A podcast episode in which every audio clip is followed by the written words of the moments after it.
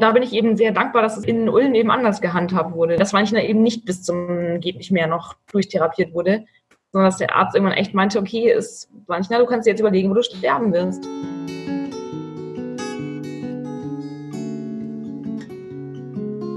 Wenn ich gehen muss, werde ich euch winken, allen, die mich suchen.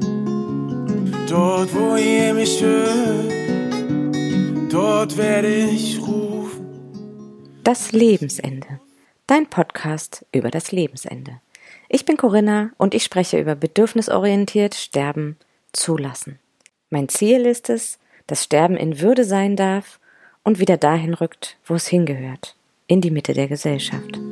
Wenn ich gehen muss, werde ich im Lachen sein, in Tränen und im Frieden. Dort, wo ihr mich fühlt, dort bin ich geblieben. Hallo und ganz herzlich willkommen zurück zu einer neuen Episode des Lebensende Podcast. Seit der Veröffentlichung der letzten Episode sind ein paar Wochen vergangen und in dieser Pause habe ich mich voll und ganz auf die Organisation und auf die Durchführung des Online-Kongresses Bedürfnisorientiert Sterben zulassen konzentriert. Jetzt freue ich mich sehr, euch hier die nächste Episode bereitstellen zu dürfen. Die Aufnahme dieses Interviews ist auch schon ein ganz paar Wochen her. Wie schön, dass sie jetzt endlich den Weg nach draußen findet. Ich wünsche euch viel Freude beim Zuhören. Bei mir ist heute Isabel Peters. Isabel ist eine der Gründungsmitgliederinnen der Stiftung Valentina und den Namen hat die Stiftung von Isabels kleiner Schwester bekommen. Valentina ist mit zwölf Jahren an einem sehr aggressiven Tumor erkrankt und circa ein Jahr später daran verstorben. Sie wurden in dieser Zeit begleitet von der Uniklinik Ulm und eigentlich wäre Valentina in den letzten Tagen ihres Lebens auch gern zu Hause bei ihrer Familie gewesen. Das Team war zu dieser Zeit noch ausschließlich auf die Zahlung der Krankenkassen angewiesen. Und diese decken die Kosten, die durch eine Betreuung zu Hause anfallen, nicht im Ansatz ab. Zu dieser Zeit sind Palliativkräfte der Uniklinik Ulm noch in ihren Privat-PKWs zu den Familien nach Hause gefahren und haben teilweise die Infusionen an Gardinenstangen aufgehängt, ganz, ganz viel improvisieren. Valentina hat sich dann entschlossen, sich doch in der Uniklinik in Ulm auf der Station begleiten zu lassen, weil sie sich zu Hause einfach nicht sicher gefühlt hat. Ja, und nach ihrem Tod hat die Familie beschlossen, die Situation für Kinder und Familien zu ändern und zu unterstützen, dass sie zu Hause sein können, dass sie zu Hause ihre letzten Lebenstage gemeinsam verbringen können. Heute unterstützt die Stiftung das Polycure-Team. Das ist ein SAPV-Team, das zu den Kindern nach Hause fährt und sie und ihre Familien vor Ort begleitet. Welche Gedanken noch hinter dieser Stiftung stecken, welche Arbeit in dieser Stiftung steckt und ein Stück des letzten Weges von Valentina. Das teilt Isabel heute mit uns und ich wünsche euch eine gute Zeit beim Zuhören. Ich freue mich sehr, dass du Zeit gefunden hast, Isabel. Herzlich willkommen. Dankeschön, danke, dass du dir Zeit nimmst. Magst du uns einmal ein bisschen dazu erzählen? was die Stiftung macht, wer Valentina war? Also Valentina war meine kleine Schwester, wie du schon gesagt hast. Ähm, und die war so ein kleines Nachzüglerkindchen, also die war zwölf Jahre jünger als ich und ist dann mit zwölf Jahren ähm, an einem hochaggressiven Knochentumor erkrankt und hat ein Jahr lang dagegen gekämpft und ist am Ende dann gestorben. Und äh, wir haben halt durch sie mitbekommen, wie es ähm, wie es um sterbenskranke Kinder so steht, also was mit denen passiert am Lebensende und haben festgestellt, dass ähm, zumindest, also dass in Deutschland die mobile Versorgung von sterbenskranken Kindern sehr unterfinanziert ist. Also Kinder müssen dann zum Sterben auf die Intensivstation gehen, auf die Kinderonkologie, sterben dann so mittendrin im krassen Geschehen, wo nebendran noch Kinder kämpfen, wo Leute auf Quarantäne sind, weil sie noch Chemotherapie bekommen und so. Und dann mittendrin in diesem Gewusel sterben halt die Kinder, weil es keinen Ort gibt, wo sie sterben können. Und ähm, das wollten wir dann gerne anders machen, weil Valentina hat in diesem Jahr, wo sie krank war, einfach nichts, nichts mehr geliebt als Normalität und zu Hause sein und Familie sein. Egal, was los war, ob sie laufen konnte oder nicht, ob sie Chemotherapie hatte, ob sie essen konnte, egal, aber Hauptsache sie war zu Hause. Und deswegen mhm. möchten wir jetzt einfach anderen Kindern ermöglichen, dass sie zu Hause sterben können, bei ihren Familien, im Wohnzimmer, auf der Couch oder egal wo, aber nur nicht, nur nicht in der Klinik. Genau. Ja, ich, ähm, ich habe gelesen in einem eurer Beiträge und auf eurer Internetseite, dass Valentina gern zu Hause gewesen wäre und sich dort aber nicht ähm, sicher gefühlt hat, also nicht gut genug ja, versorgt ja. gefühlt hat, weil einfach die Strukturen ähm, in eurer Umgebung nicht die waren, dass sie dort zu Hause ja. so begleitet werden konnte, dass, dass es euch allen damit gut geht? Das war völlig absurd, weil ähm, es, so an der Uniklinik Ulm bekommt halt ein, ein, Kind, also bekommt die, die Klinik und den Krankenkassen einen Tagessatz von 1100 Euro für die, also einen Tagessatz für die Versorgung eines sterbenskranken Kindes. Und für dieselbe Versorgung desselben Kindes, aber halt zu Hause, bekommt die Klinik halt einen Tagessatz von 66 Euro. Also du hast diese absurde Diskrepanz zwischen 1100 Euro für die Versorgung in der Klinik und 66 für die Versorgung zu Hause. Und die Uniklinik versorgt halt sieben Landkreise. Mhm. Und da hast du halt mit 66 Euro halt gerade mal die Spritkosten abgedeckt, wenn du halt Glück hast.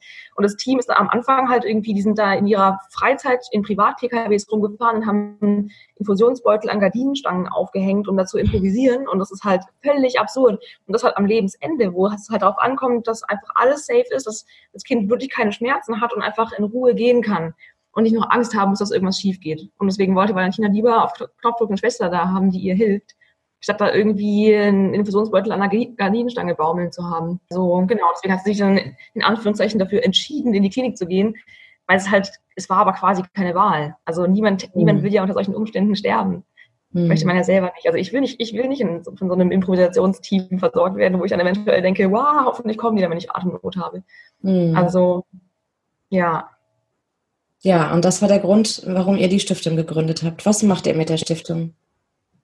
Genau, mit der Stiftung haben wir dann eben gesagt, wir möchten Valentina, die eben auch trotz allem, was so war, war sie halt einfach immer extrem lebensfroh und hat sich einfach über jeden Tag so dermaßen gefreut ähm, und war dermaßen lustig und fröhlich und stark. Und es war so beeindruckend, dass man eben mit mit zwölf Jahren eine dermaßen Stärke an den Tag legt, wie viele Erwachsene am Ende ihres Lebens, also halt als alte Menschen noch nicht. Und wir wollten halt zum einen ihren Namen und ihre, ihren Spirit so weitertragen. Mhm. Und zum anderen wollten wir jetzt eben dieses Team ähm, so finanziell aufstellen, dass sie halt ordentlich arbeiten können. Und wir haben diesem ähm, Team mittlerweile halt schon Autos besorgt, ähm, Ärzte, Schwestern, Maschinen, Gerätschaften, Diensthandys, alles, was dieses Team eben braucht. Und die konnten jetzt in den letzten dreieinhalb Jahren schon mehr als 200 Kinder bis zum Tod zu Hause begleiten. Und das in Valentinas Namen, das ist schon ziemlich cool.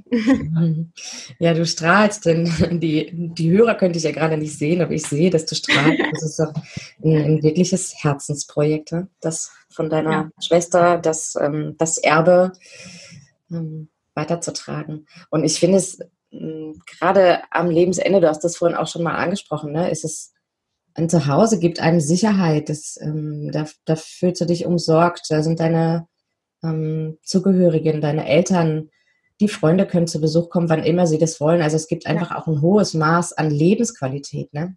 Ja. Und, und was ja. zählt nachher am Lebensende? Ähm, und sich dann auf einer Intensivstation zu befinden oder im Krankenhaus zu befinden, das ist das eine, finde ich, über die letzten Tage ähm, mhm. in so einem Umfeld sein zu müssen. Es gibt ja durchaus auch ähm, Menschen, die sich dafür entscheiden, aus unterschiedlichsten Gründen. Aber wenn man mhm. keine Wahl hat, ne, ja, dieses, was zählt am Lebensende und dann auch die Situation zu sterben, wie du es gerade angesprochen ja. hast. Der Moment des letzten Atemzuges, die, die letzten Minuten auf dieser Erde an, an Monitoren zu verbringen oder an, in, in Situationen zu verbringen, wo andere Familien vielleicht noch nebenan sitzen, die das ja auch miterleben. Und ähm, ich stelle mir einfach auch vor, jeder Mensch, vor allem Kinder, wollen in den Armen ihrer Liebsten sein, ihrer Eltern sein und sich geborgen fühlen. Und da hat einfach ein Krankenhaus eine, eine andere Atmosphäre als ein Zuhause. Ne? Ja, und, und, und umgekehrt ja genauso, wenn dann, ähm, also bei Valentina war es so, wenn dann ein Kind gestorben ist, dann wurde halt auf Station eine Kerze aufgestellt, sodass dann alle Kinder, die noch am Kämpfen waren, gesehen haben, uh, da hat jemand nicht mehr gepackt. Da ist mhm. wieder jemand gestorben. Und dann wusste halt, wussten dann alle Kinder auf Station, ach, die Valentina ist jetzt weg. So, mhm. und es ist ja völlig, völlig demoralisierend auch für die Kinder, die noch am Kämpfen sind, die noch Hoffnung haben, wenn sie sehen, boah, da hat wieder jemanden dahin gerafft. So, das ist ja, das ist, das ist ja kein Zustand, auch für die anderen Kinder nicht. Mhm. Und klar, ich meine, wer, wer würde, wer würde eine Intensivstation wählen, wenn er wählen könnte zwischen dem eigenen Schlafzimmer, dem eigenen Wohnzimmer, der gemütlichen Küche zu Hause oder irgendeinem kalten Klinikumfeld, so mit Schläuchen, Kabeln und Kunstlicht? Da würde ja mhm. jeder wahrscheinlich sagen, ich, würde, ich wäre lieber in meinem Wohnzimmer. Mhm. Oder die das, allermeisten Menschen. Ja, ja das glaube ich auch. Die Entscheidung von Valentina, wieder in die Klinik zu gehen ähm, und wahrscheinlich auch euer Wunsch, sie bei euch zu Hause zu haben, War das eine gemeinsame Entscheidung ähm, oder war das, hat sie die Entscheidung allein getroffen? Konntet ihr das mitgehen? Wie war das für euch? Ähm, ja, also sie, sie hat immer sehr ehrlich und offen mit den Ärzten gesprochen und auch mit meinen Eltern. Aber am Ende war es ihre Entscheidung, weil es war ihr Leben und ihr Tod. Und sie konnte selber darüber entscheiden, was sie möchte. Hm. Klar, also sie konnte sich jetzt natürlich nicht entscheiden zu leben, weil es ging halt einfach nicht. Aber da, wo es eine, da, wo es eine Wahl gab, hat sie immer selber entschieden, was sie jetzt will. Also es gab auch dann, als dann die, als dann der Tumor mutiert ist und die Chemotherapie abgebrochen werden musste, ähm, hatte sie eben die Entscheidung, ob sie jetzt noch so an so Gentechnik-Experimenten teilnimmt, dass sie einfach sich halt als Versuchsperson da anbietet sozusagen für so neue Medikamente. Und äh, hat sich auch dafür entschieden, weil sie meinte, gut, ähm, ohne Gentechnik habe ich jetzt irgendwie noch 1% Chance, mit Gentechnik habe ich irgendwie 4%, dann nehme ich doch die Gentechnik halt noch mit. Mhm. Hat es dann auch noch mitgemacht. Mhm. Aber das war alles ihre bewusste Entscheidung. Und also klar waren meine Eltern auch für sie da und sie war ja minderjährig und am Ende sagen die Eltern dann so und so machen wir das, aber sie, sie hat gesagt, was sie möchte und meine Eltern haben es respektiert. Ja, ja, das finde ich ganz, ganz ähm, schön. Es hört sich auch sehr danach an, als wärt ihr gut aufgeklärt und gut begleitet worden. Das ja. sehe ich ganz häufig auch ähm, als Problem, dass, ähm, dass es von Seiten der Aufklärung oft hakt. Was, was gibt es eigentlich für Möglichkeiten, damit man sich wirklich, ja. wie du sagst, bewusst dafür oder dagegen entscheiden kann? Ganz unabhängig mhm. meiner, meiner eigenen Meinung zu ähm, Therapieformen oder Therapiezielen. Aber ich möchte doch erstmal wissen, was ich überhaupt für Möglichkeiten habe. Und ich glaube, das, ähm, das kommt oft zu kurz in den Kliniken. Ähm, zum einen denke ich, dass die Fachkräfte da wenig geschult sind für solche Gespräche ähm, mhm. und auch oft Sorge haben, diese Emotionen aufzufangen. Ja, und, und zum anderen einfach die Zeit auch sehr, sehr knapp ist. Ja, aber es hört sich wirklich danach an, als wärt ihr da ganz gut begleitet und beraten worden. Magst du ja. dazu ein bisschen was erzählen? Ja, also wir waren ja in der Uniklinik Ulm und das war wirklich äh, ein totaler Traum. Also das Personal, die, die ganzen Schwestern waren unglaublich lieb und, und toll, also wirklich wundervolle Menschen. Seitdem habe ich auch, mir war das davor gar nicht klar, man hat ja als gesunder Mensch nicht auf dem Schirm, was für eine beeindruckende, krasse Arbeit eigentlich Krankenschwester und generell Pflegekräfte leisten. Das ist ja, das ist einfach ein dermaßener Mehrwert für unsere Gesellschaft. Das äh, fühlt man sich viel zu wenig vor Augen und wird auch viel zu wenig gewertschätzt und gewürdigt. Also das ist äh, wurde mir da erstmal bewusst, wie bei ohne die Schwestern geht ja gar nichts. Die Schwestern waren ja immer, immer da und waren so lieb und so herzensgut und ich, ich meine, das ist auch ein heftiges Umfeld auf so einer Kinderonkologie und trotzdem waren die halt immer fröhlich und äh, wirklich so liebe Menschen.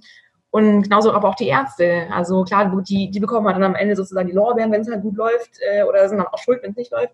So ungefähr. Also bei uns nicht. Uns ist schon klar, dass halt Tumor Tumor ist, da kann der Arzt machen, was er will. Irgendwann ist halt, ist halt Schluss. Mhm. Aber passiert ja oft, dass dann irgendwie die Ärzte dann ähm, dafür verantwortlich gemacht werden, wenn das am Ende nicht klappt. Was ich auch ziemlich bitter finde. Aber ähm, genau, das war auf jeden Fall einfach nur total toll in der Uniklinik. Wir, also Valentina hat sich total wohl gefühlt, total sicher gefühlt. Wir haben uns als Familie total gut gefühlt. Also ich war da auch immer, also sozusagen gerne quasi. Ich hatte auch ab und zu übernachtet dann mit Valentina. Mhm. Und es war einfach immer total schön. Und wir, wir, wussten immer, woran wir sind. Der Professor war sehr, sehr, sehr ehrlich mit Valentina und hat dann einfach Klartext gesprochen mit ihr. Und äh, wir wollten eigentlich auch dann Stiftung Valentina ursprünglich zugunsten von Schwestern, von den Krankenschwestern machen. Mhm. Äh, aber das hat dann irgendwie aus verschiedenen bürokratischen Gründen nicht funktioniert und dann wurde es eben am Ende Stiftung Valentina. Aber wir haben auch schon eben verschiedene Schwestern und Ärzte eingestellt mit Stiftung Valentina. Halt, also wir finanzieren auch mehrere Arzt- und Schwesternstellen und machen auch, also bilden, also äh, finanzieren auch Fortbildungen für die Ärzte und Schwestern in Palliativmedizin. Ach, wunderbar, das genau. wusste ich gar nicht. Das ist schön zu hören. ja. Weil ja, es eben wichtig ist. Und klar, klar, kann man so einen Betrieb auch total unterperson, also unterbesetzt irgendwie, irgendwie am Laufen halten. Aber wenn man halt ein paar mehr Schwestern einstellen kann, dann läuft es halt ein bisschen besser. Und wenn, wenn eben zu den kranken Kindern dann halt ein Arzt, immer ein Arzt und eine Schwester kommen kann und nicht nur ein Arzt oder nur eine Schwester, sondern immer man mindestens zu zweit dahin fährt, ist halt schon mal wieder ein Schritt angenehmer. Und wir möchten ja größtmögliche Qualität für die Kinder am Lebensende. Mhm. Da sind Schwestern essentiell. Ja, und gerade auch zu Hause, hm, wie du das jetzt sagst, in der Klinik seid ihr ganz engmaschig betreut gewesen und dann ähm, gab es Aufklärungsgespräche und es war irgendwie immer jemand da. Ich drücke die Klingel und dann ist jemand da. Ja. Ähm, und zu Hause sammelt sich ja doch, glaube ich, auch einiges an bei den Kindern wie auch bei den bei den Eltern oder bei den Familienzugehörigen an Fragen, an Sorgen. Ne? Und wenn man dann ähm, vor Ort ist, dann ist es ja unheimlich wichtig und, und so schön, wenn man einfach auch Zeit mitbringen kann. Und mhm, je ja, genau. besser der Personalschlüssel, umso mehr Zeit kann ich natürlich auch damit hinbringen und mir genau. ja, Zeit ja. für die Fragen und für die Sorgen nehmen. Ja, das ist total wichtig, auch wenn dann eben, es kommt auch vor, dass dann eben Kinder sterben, während dann das Team gerade da ist. Mhm. Äh, dass dann einfach jemand auch für die Eltern dann da ist und die nicht sagen, äh, sorry, wir müssen jetzt dann weiter zum nächsten Kind, äh, Entschuldigung, dann viel Spaß oder wie auch immer. Also es ist ja gut, dass dann auch jemand da ist, der dann sagen kann, okay, jetzt ist es passiert und jetzt bleibe ich mal kurz bei Ihnen, bis die Eltern, ich, es ist ja auch heftig, wenn das Kind dann, also ne, da kann man, ist ja auch gut, wenn dann jemand da ist, der nicht sofort sagt, ich bin dann mal wieder weg, sondern der einfach mal mhm. kurz sich die Zeit nehmen kann, dann die Eltern auch mal kurz in den Arm zu nehmen und für die da zu sein. Mhm. Weil Fall. auch das kommt vor. Das ist keine Seltenheit. Das ist, ich meine, das ist halt Betreuung am Lebensende und bis zum Lebensende. Mhm. Ja. ja, und ich glaube auch für die Personen, die das begleiten, also für die Ärzte und Schwestern, ähm, ist es in gewissem Sinne schön, das begleiten zu dürfen, auch da zu sein, wenn dieses Kind, was sie über eine ganze Zeit lang betreut haben, da zu sein, wenn es stirbt. Also für sich selbst eine Lücke zu füllen ähm, mhm. und gleichzeitig aber auch wirklich in diesem Moment da sein zu können für die Familie und denen ja. beistehen zu können. Mhm. Ja, total. Habe ich das richtig verstanden, dass die Versorgungskräfte, die Pflegekräfte und Ärzte in der Klinik wie auch in diesem SAPV-Team arbeiten oder ist das getrennt voneinander? Ähm, das ist ähm, teils getrennt und teils nicht. Es gibt Menschen, die arbeiten ausschließlich für Palicure, also für dieses Team. Und es gibt Leute, die sind, die sind teilweise auch stationär und ambulant unterwegs und teilweise mit dem, mit dem Team. Aber es ist, äh, genau, ich glaube, das Team sind mittlerweile insgesamt irgendwie 10 oder 15 Leute. Mhm. Ähm, genau. Und es gibt eben ein paar Doppelbesetzungen und es sind auch viele, viele, Teilzeitkräfte auch mit dabei, eben auch viele auch Mütter, die dann eben selber Kinder haben und deswegen in Teilzeit das Ganze machen aber dann eben trotzdem auch Rufbereitschaft und so. Ja. Das ist total beeindruckend. Ja, ich finde diese Verbindung irgendwie auch ganz schön von ähm, in der Klinik arbeiten und ähm, in einem SAPV-Team arbeiten oder eben ambulant vor Ort zu sein, wenn man einfach irgendwie beide Bereiche, das ist ja komplett, ja. ein komplett unterschiedliches Arbeiten, ne? Und aus beiden Bereichen irgendwie was mitnehmen kann und gleichzeitig auch in beide Bereiche wieder was reintragen kann. Und ähm, was einfach auch noch ziemlich selten ist, was du gerade angesprochen hast, diese Fort- und Weiterbildung, diese Palliativcare für Fachkräfte, ähm, genau das verbinden zu können. Also, dass dann wirklich auf Station in der Klinik weitergebildete ähm, Fachkräfte sind. Ja. Ich ja. habe auch von ähm, Kliniken gehört, die haben große Intensivstationen, die haben onkologische Stationen und ich hoffe, das ist eine Seltenheit, aber keiner dieses Pflegepersonals ist in der Palliativcare geschult. Ja, und das ist ein allerwenigsten, ne? Ja. Es wird einfach gestorben an solchen Orten. Und mhm. gerade auf Intensivstationen, onkologischen Stationen so häufig auch. Und dann, dann frage ich mich immer, warum, warum ist niemand geschult? Also es ist für die Patienten, ja. für die Betroffenen und gleichzeitig auch für die Fachkräfte, sich, sich da sicher mhm. zu fühlen. Das ist auch so eine Sache, so noch ganz jung, so wie dass Menschen zu Hause sterben können. Das gibt es auch noch ganz frisch seit 2007. Glaube ich, gibt es da ein Gesetz zu. Die ist, genau, dass jeder wirklich die, ähm, das Recht ja. darauf hat, äh, von einem äh, Palliativteam begleitet zu werden. Genau, das ist noch. Ja, und es ist so absurd, dass es halt für Kinder, obwohl wir 2020 einfach mittlerweile haben, immer noch so dermaßen krass unterfinanziert ist. Und es halt mhm. ihnen de facto per Recht zusteht, aber de facto einfach nicht umgesetzt werden kann. Mhm. Es sei denn, es gibt private Sponsoren. Mhm. Ja, und gerade wenn ich den, den finanziellen Unterschied sehe, was das kostet, ein Kind, eine Familie zu Hause ja. zu begleiten und was es kostet, einen Intensivplatz zu bezahlen, ja. ähm, zu sehen und zu wissen, was die Familien sich eigentlich wünschen. Und dann frage ich mich immer, warum, warum kann es nicht so passieren? Also an jeder Ecke wird Geld gespart, überall wird nach Wirtschaftlichkeit geguckt. Ähm, mhm. Und das ist ja eine deutlich günstigere und eine deutlich ähm, mit einer deutlich höheren Lebensqualität versehene Versorgung. Ja. Also, also wo ist der, hast du eine Idee dazu? Wo ist der Haken? Warum? Der Haken ist, der Haken ist die ganzen Lobbyinteressen im Gesundheitssystem, die man nicht durchsteigt. Also der, der, der Haupthaken. Hm. Also alles andere macht keinen Sinn. Das ist ja, das ist ja einfach nur eklatant unlogisch. Jeder ja. Mensch, selbst jeder, selbst irgendwer, der nichts damit zu tun hat, kapiert das. Das ist einfach unlogisch, dass es 66 Euro vielleicht für ein intensivmedizinisches Team, was in Autos in sieben Landkreise mit 24 Stunden Rufbereitschaft und Maschinen und sowas rumfährt, dass da 66 Euro vielleicht ein kleines bisschen zu wenig sind. Hm. Also ist ja, es leuchtet ja vor allem angesichts des stationären Betrags, es leuchtet ja jedem ein. Wenn man das nicht wirklich hinterfragt als Pflegekraft oder auch als Arzt, dann, dann sind da ganz viele Fragezeichen im Kopf, warum ja. bestimmte Dinge so laufen. Und wie viele Leute sind wirklich oder wie viele Menschen an ihrem Lebensende sind wirklich einfach auch übertherapiert. Und es wird aber oft nicht hinterfragt. Und das ist also, ja eigentlich ähm, traurig, wenn wir uns übers Sterben und übers Leben von Menschen unterhalten an der Stelle. Ne? Ja, total. Ja. Also und da bin ich eben sehr dankbar, dass es in Ulm eben anders gehandhabt wurde, dass, dass die eben, dass manchmal eben nicht bis zum geht nicht mehr noch durchtherapiert wurde, sondern dass der Arzt irgendwann echt meinte, okay, ist manchmal, du kannst dir jetzt überlegen, wo du sterben wirst. Und dann hat sie gemeint, ja gut, was, was steht zur Auswahl? Anstatt zu sagen, ja, ich mache noch dies und noch das und noch das und noch das, überleg dir, wo du sterben willst. Also, Wie viel Zeit nach der Diagnosestellung ist vergangen bis zu diesem Punkt? Sie wurde am 15. April eingeliefert. Bis Anfang Mitte September hat sie Chemotherapie gemacht. Das war dann so pro Monat ein Zyklus. Hm. Und dann stand eben so im September so diese Hammer-Chemo bevor. Also mit ihrem Tumor konnte sie dann so eine krasse, also hätte sie so eine krasse Chemokeule machen können, wo sie irgendwie sich davor noch selber Stammzellen gespendet hat und dann hätte hätten die alles platt gemacht bei ihr. Mhm. Und das dann halt die ganze Zeit an, ging halt nicht, weil sie halt die ganze Zeit irgendwie Fieber hatte oder irgendwas war. Und dann hat sie da eben erfahren, dass der Tumor mutiert ist und die ganzen bisherigen sechs Chemotherapiezyklen halt umsonst waren und das Ganze abgebrochen werden muss. Ab da waren es dann eben noch vier Prozent dieser Gentechnik. Und dann ab Weihnachten war dann klar, dass es vorbei ist. Da gab es irgendwie auch so ein bisschen palliative Bestrahlung, dass sie halt, um halt noch möglichst viele Tage noch rauszuholen. Mhm. Dann waren wir noch in Italien und so, das war auch echt schön. Und dann ist sie im April gestorben, dann 18. April. 9. April, mein Geburtstag, 18. war die Beerdigung, genau. Mhm. Ja. Also ja. exakt ein Jahr. Exakt ein Jahr. Das ist extrem wenig Zeit, um sich vorzubereiten, wenn man sich dann überhaupt, also ich glaube, man kann sich gar nicht vorbereiten auf diesen Moment. Ne?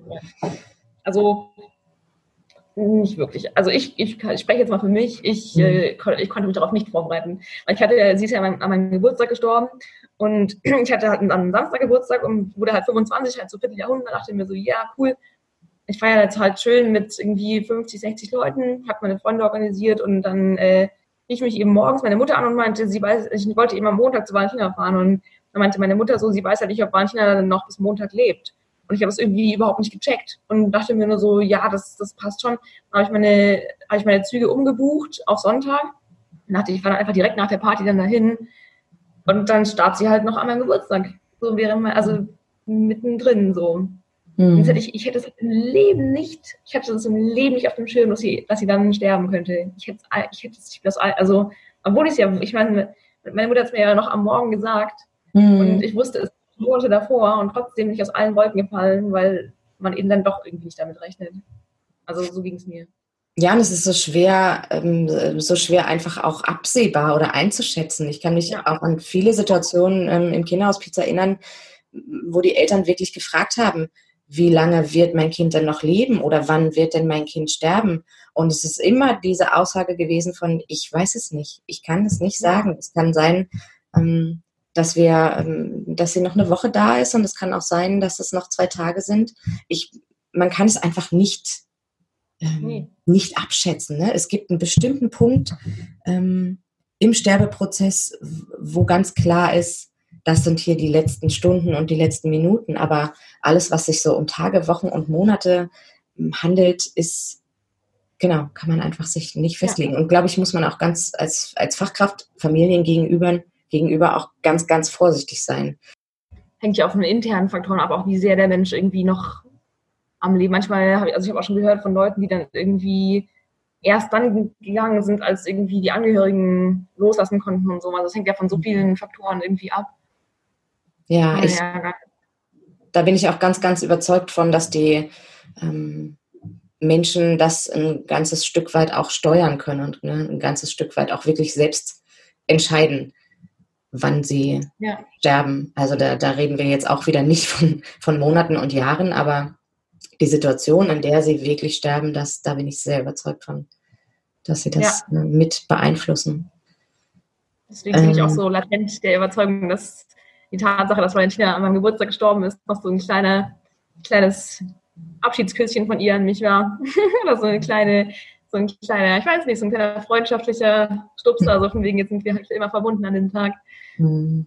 Und es ist, ich bekomme gerade eine Gänsehaut, wenn du das erzählst. Das ist so schön, dass das zu hören. Also es gibt, du kannst ja ganz unterschiedlich damit umgehen und da herangehen. Ne? Für, für manch, jemanden ist es vielleicht auch ganz, ganz schwer, oh Gott, mein Geburtstag und immer wieder an meinen Geburtstag bin ich daran erinnert und ähm, ein ganz schlimmer Tag und du ähm, erzählst das wirklich auch mit einer tiefen Emotionalität, aber auch mit einem Lächeln, mit einer schönen Erinnerung, so wie ich das wahrnehme.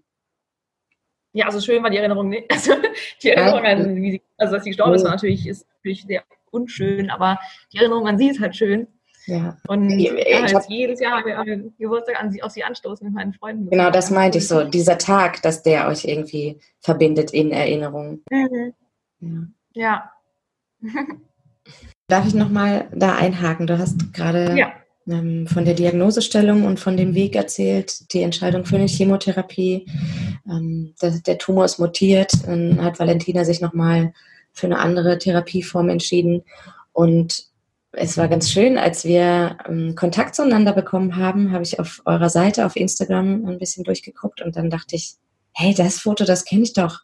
Und habe mir das Ach, näher ja. angeguckt und, und hatte das ähm, schon einige Monate zuvor woanders entdeckt und habe einen Beitrag dazu gelesen und war so bewegt davon und, und war so begeistert auch davon, ähm, ein, ein, Stück weit auszuholen.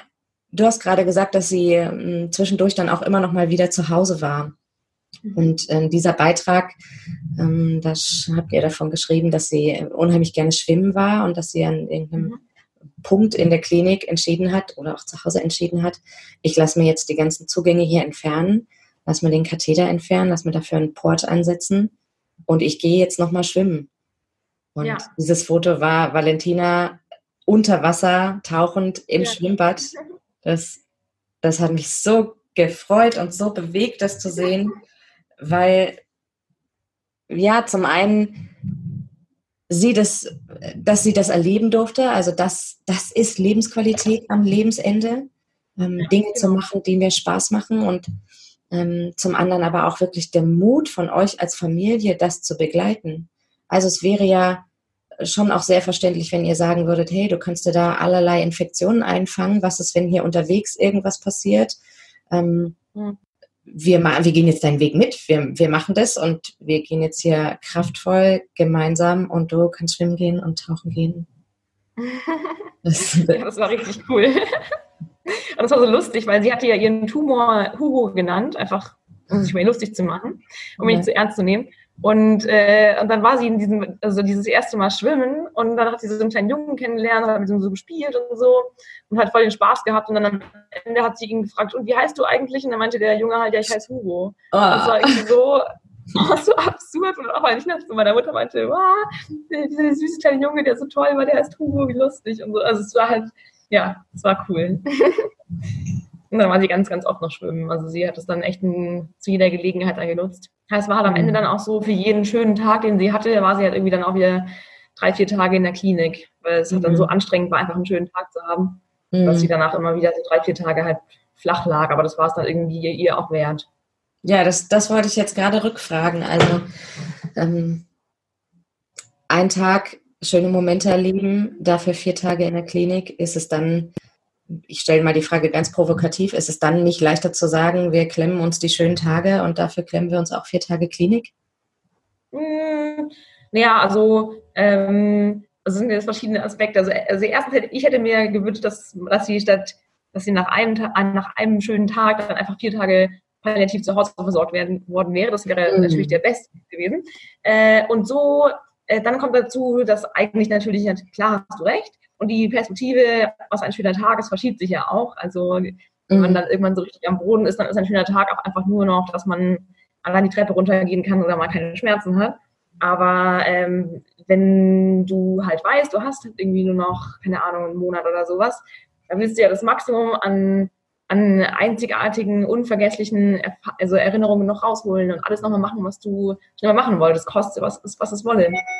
Und ja, da deswegen, also manchmal war es es wert und ich bin auch extrem dankbar für diese Tage. Und also ja, wir haben so viele schöne Erinnerungen noch. Wir waren auch noch, noch in, in, in Italien am Lago Maggiore, weil sie immer ans Meer wollte. Das Meer war dann aber zu weit weg, so, weil sie halt sehr abhängig war von der Klinik.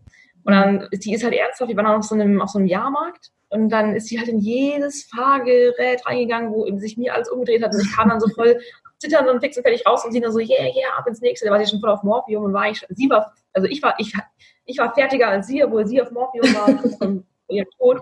Und dann, dann wollte sie auch noch so Trampolin springen, dann hat sie sich an so ein, so ein riesengroßes Trampolin fest schnüren lassen und wollte halt noch so übelst krass mit dem Trampolin abgehen und da hat dann aber, das ging dann nicht mehr, weil dann irgendwie der, der Gurt auf den Tumor drauf gedrückt hat und es hat ihm wehgetan mhm. und so und dann musste sie halt ein bisschen weinen und es, es muss dann abgebrochen werden. Dann, das war halt dann schade, aber sie hatte wirklich bis zum Extrem auch so irrsinnige Sachen noch, dass man halt dann auf Morphium mit Tumor im Becken noch auf die Gedanken kommt, ich gehe jetzt auf den Trampolin und lass mich zehn Meter in die Höhe schießen, dann muss einfach drauf kommen. Aber sie, so war sie halt. Sie hat das Leben halt geliebt und wollte es halt bis zum letzten Moment auskosten.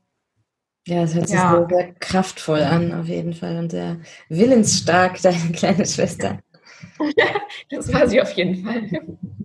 Ja, das trifft ja, es ist, es ist wunderbar zu hören, dass ihr dass sie so klar wusste, was sie möchte und dass ihr ähm, sie auf diesem Weg einfach begleitet habt, dass ihr sie unterstützt habt und da mitgegangen seid. Und ja, es war ein großes Privileg, dabei sein zu dürfen. Ja. Ja. Also ich bin hast sehr, das, sehr dankbar. Hast du das überlegt? Also darüber nachgedacht, ob du wohl ähm, da sein kannst, dabei sein kannst oder ob du dich lieber zurückziehst und es nicht so dicht an dich ranlässt? Also die, dass ich, dass ich für sie da bin, als sie eingeliefert wurde, war vollkommen klar. Also ohne Frage ist ja meine Schwester. Das ist, äh, da habe ich überhaupt nicht drüber nachgedacht. Im Gegenteil, ich war halt, als sie eingeliefert wurde, war ich in England und habe da an der Schule gearbeitet und ich, also mein Vertrag ging halt bis zu den Ferien und ich konnte halt nicht weg, weil ich halt da halt Lehrerin war und ähm, ja, das war extrem, das war extrem schlimm, weil es war halt so der erste Monat, wo sie halt da war und wir nicht wussten, was ist und dann die erste Chemotherapie und so und ich war halt die ganze Zeit nicht da und konnte nicht für sie da sein. Das war ganz schlimm. Und, aber ich wollte unbedingt für sie da sein, das war überhaupt keine Frage. Deswegen bin ich dann auch sofort, als ich aus England zurück bin, bin ich dann sofort zu ihr gekommen und dann war ich immer drei Wochen in Berlin, habe möglichst viel auch vorgearbeitet, dass ich dann eine Woche frei machen kann, habe dann auch in der Uni halt allen Dozenten halt klar gesagt, so, meine Schwester hat Krebs, ich würde dann gerne mal nach Hause fahren und das, äh, ich war da ziemlich, ich war so aggressiv auch und ähm, dadurch hat sich auch keiner beschwert. und, hatte ich auch in der Uni, dass ich halt dann einfach, ich habe dann einfach echt, auch als sie dann gestorben ist, habe ich auch den Dozenten gesagt, so, ich beerdige meine kleine Schwester, ich komme nicht zum Seminar. Der hat nie was dazu gesagt und hat mir auch keine Fehlzeit eingetragen und nichts. Also da war ich ziemlich radikal und als sie gestorben ist, äh, also als klar, dass sie sterben wird, ich meine, ich hatte ja meine, meine Geburtstagsfeier, die anstand und ich wusste nicht, was ich machen sollte. Ob ich jetzt gesagt, die Party fällt aus und ich fahre sofort hin. Aber ich wusste eben nicht, ob ich das will, ob sie das will, ob meine Eltern das wollen. Und dachte dann so, ich äh, ich habe dann mit mehreren guten Freunden gesprochen, mit meiner Patentante und so und habe dann irgendwie überlegt, ich äh, überlasse es so ein bisschen dem Schicksal, ob das sein soll oder nicht. Und habe dann eben meinen Zug auf Sonntag gebucht und dachte, ich mache jetzt diese Party noch und fahre dann sofort danach hin. Und mhm. entweder es ist dann so, dann soll es sein, oder es ist halt nicht so, dann soll es nicht sein. Mhm. Und dann mhm. sollte es halt nicht sein, dann war ich nicht dabei. Also es ist auch okay so. Ja. Ja.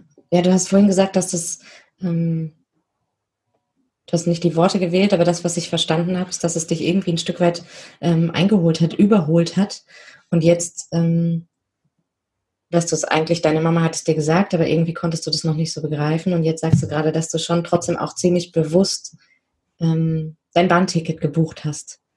Mit diesen ja, so Gedanken, so entweder passt es noch oder, oder es passt eben nicht mehr. Also ja das ist, glaube ich, ganz oft so. Du, du weißt es eigentlich und du, ähm, du spürst das, dass sich was verändert oder dass irgendwie ähm, gerade was ansteht und, und gleichzeitig entscheidest du für dich, ähm, da zu bleiben gerade. Ja. Ich finde es schön. Ich finde es, ähm, ja, ich glaube, das passiert nicht ohne Grund und das, ähm, das hat irgendwie, das trägt ein tiefes Gefühl in sich. Also du hättest auch alles über den Haufen schmeißen und losfahren können und du hast genauso entschieden und gesagt, entweder bin ich dann da oder ich bin dann nicht da und so soll es dann sein.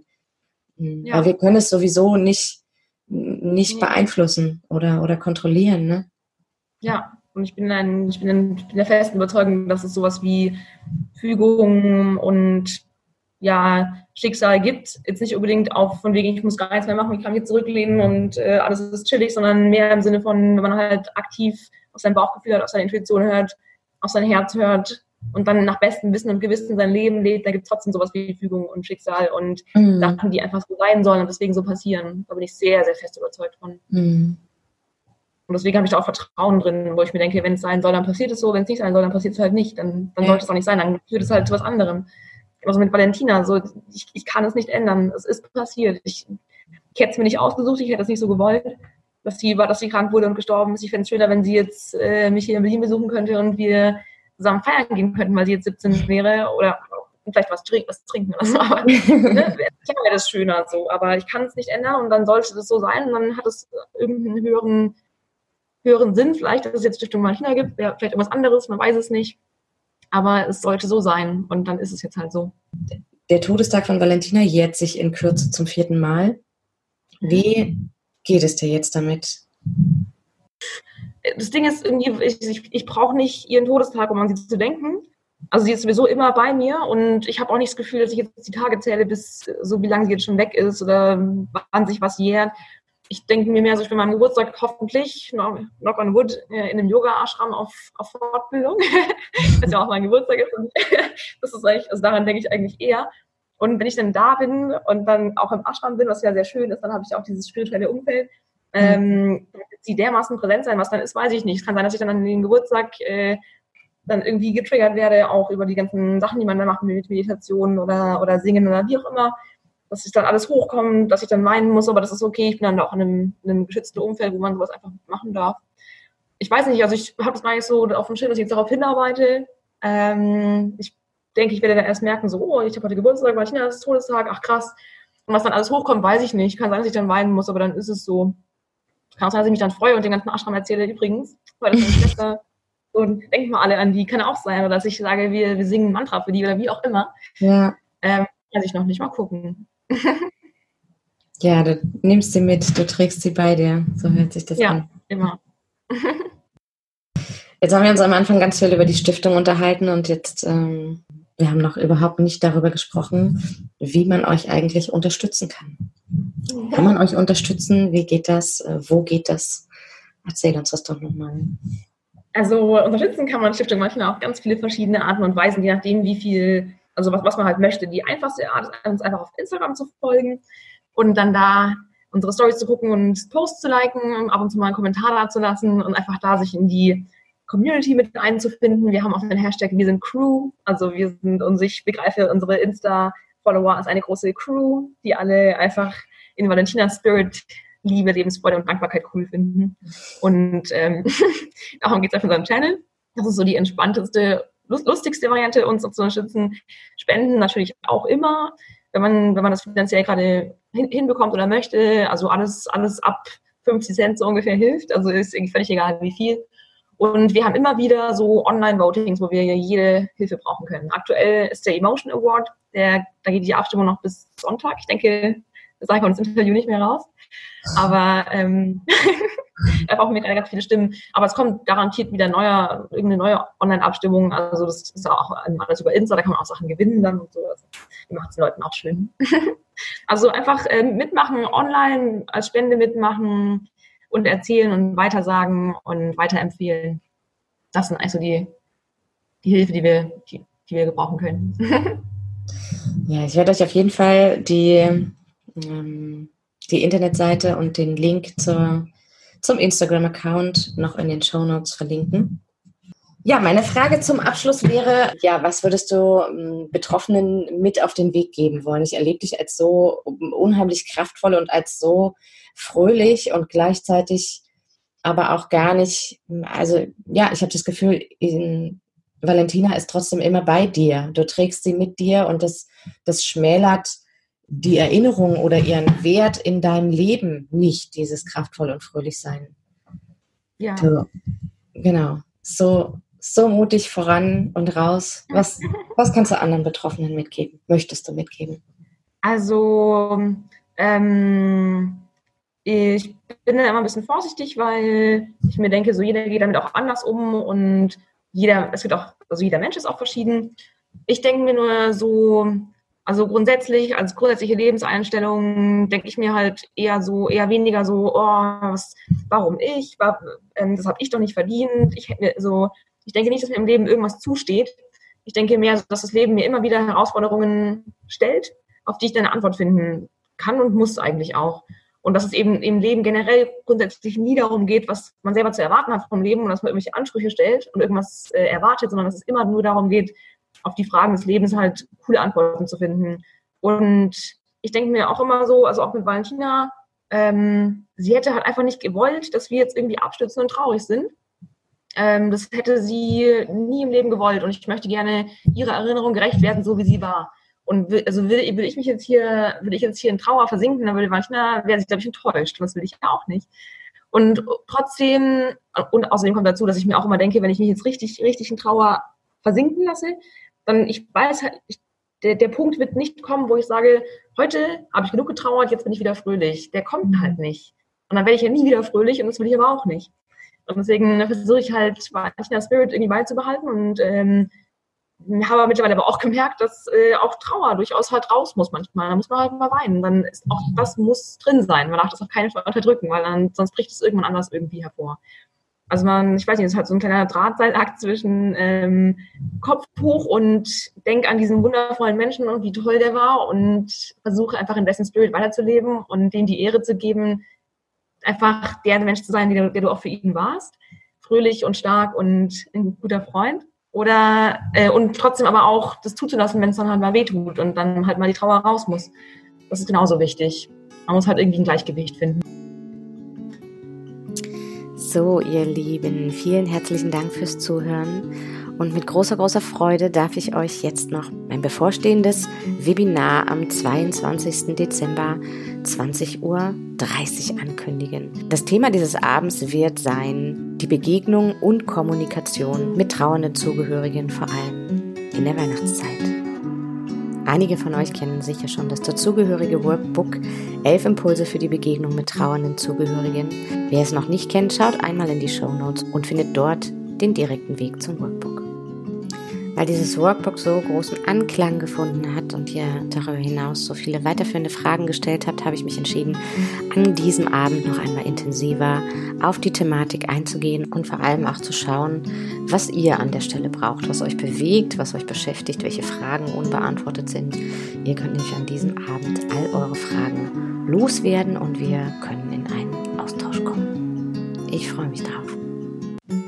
Nähere Informationen dazu findet ihr auf jeden Fall nach der nächsten Podcast-Episode sowie auf dem Instagram-Kanal Hommage ans Leben auf Facebook.